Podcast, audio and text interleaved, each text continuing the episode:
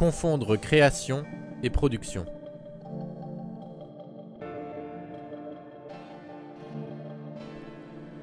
L'usage et la médiatisation de Doll-E s'appuient sur la séduction d'un sentiment s'apparentant à de la magie, à savoir un résultat dont il est difficile d'expliquer le fonctionnement et dont les éléments sont agencés pour faire diversion et éviter de se poser des questions. Le délai d'exécution des systèmes de prompts, s'il est plus rapide qu'un labeur humain, n'est pas pour autant immédiat. Tout comme un appareil photographique travaille seul pendant une fraction de temps, le délai de calcul nécessaire à la génération des images ouvre paradoxalement un espace de rêverie pendant lequel on se demande ce que la machine va faire. Actuellement de quelques minutes, cette durée peut cependant être réduite en payant les systèmes qui le permettent, l'idéal visé étant celui de l'immédiateté. Pour mieux comprendre les fondements du fantasme de la mise au monde d'une idée débarrassée des vicissitudes matérielles, aléas de l'exécution, il est instructif de remonter à l'apparition des appareils d'enregistrement du 19e siècle. Voyant dans la photographie alors naissante de quoi concurrencer les arts installés comme la peinture, le poète Charles Baudelaire dénonce avec virulence la prétention de la mécanique à faire art. Il dit Dans ces jours déplorables, une industrie nouvelle se produisit, qui ne contribua pas peu à ruiner ce qui pouvait rester de divin dans l'esprit français. Cette foule idolâtre postulait un idéal digne d'elle. Je crois que l'art est et ne peut être que la reproduction exacte de la nature. Ainsi, l'industrie qui nous donnerait un résultat identique à la nature serait l'art absolu. Puisque la photographie nous donne toutes les garanties désirables d'exactitude, ils croient cela, les insensés. L'art, c'est la photographie. À partir de ce moment, la société immonde se rua, comme un seul narcisse, pour contempler sa triviale image sur le métal. Une folie, un fanatisme extraordinaire s'empara de tous ces nouveaux adorateurs du soleil.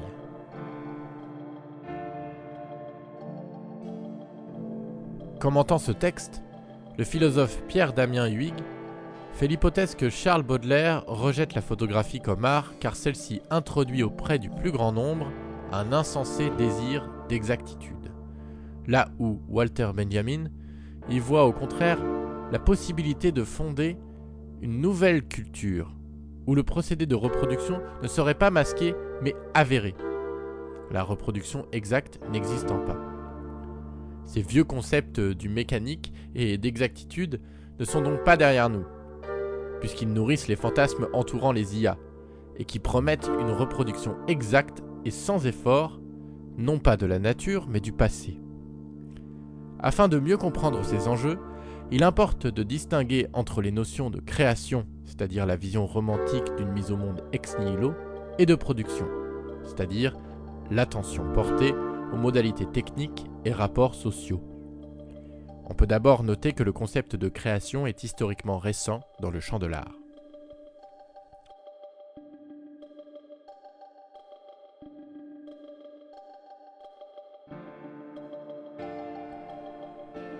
Comme le dirait Minghini, au moment où l'ancien régime se défait, où se déploie la révolution industrielle, les artistes revendiquent le terme de création, une notion issue du dogme biblique de la Genèse, pour signifier leur souveraine sensibilité, leur libre vouloir et établir l'art comme champ autonome parmi les activités humaines. À cette tradition s'oppose, plus proche de nous, la pensée matérialiste, développée par des philosophes comme Karl Marx ou Walter Benjamin, pour qui il importe d'examiner les médiations permettant à l'art et par extension au design d'exister pour mieux saisir son potentiel émancipatoire.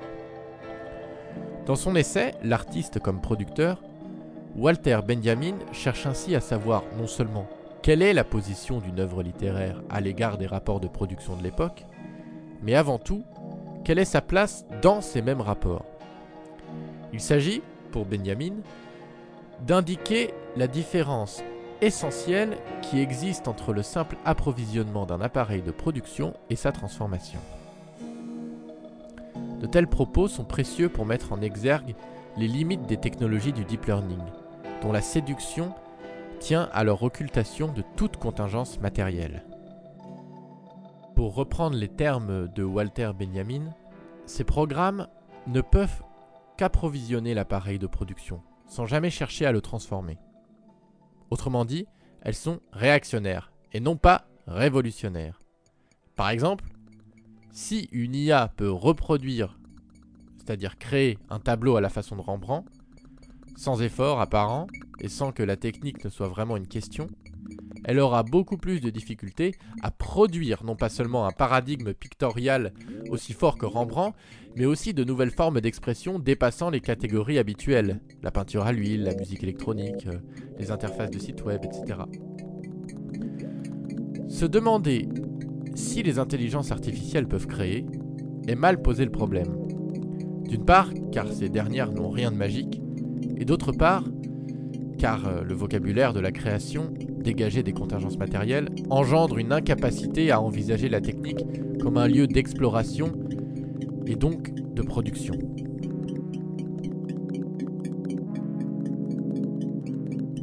Interrogeant une IA, ici GPT-3, pour savoir de quelle manière le métier d'illustrateur et d'illustratrice va évoluer par rapport à l'arrivée de l'intelligence artificielle, le designer Étienne Mineur s'est vu proposer une réponse étrangement plus lucide que bien des discours technophiles.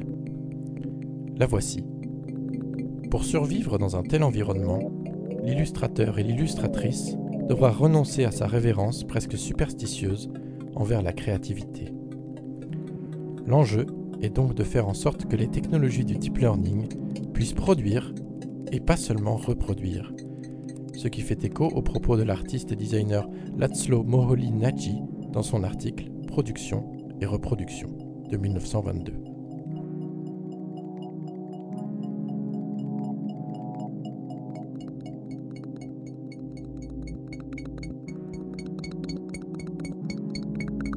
Y lire La production servant au premier chef la constitution humaine nous devons tenter d'exploiter à des fins productives les appareils qui jusqu'alors n'avaient été utilisés qu'à des fins reproductives.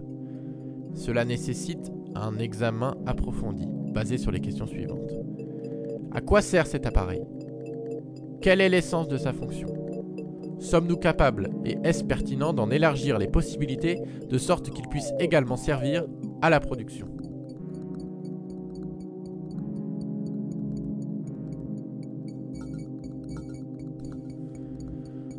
Au vu de tels propos, on peut désormais poser que l'enjeu pour le design ne consiste pas à viser une automatisation totale de la création, puisque celle-ci, scriptée, ne conserve de l'idée romantique d'une libre volonté divine que l'immédiateté du résultat.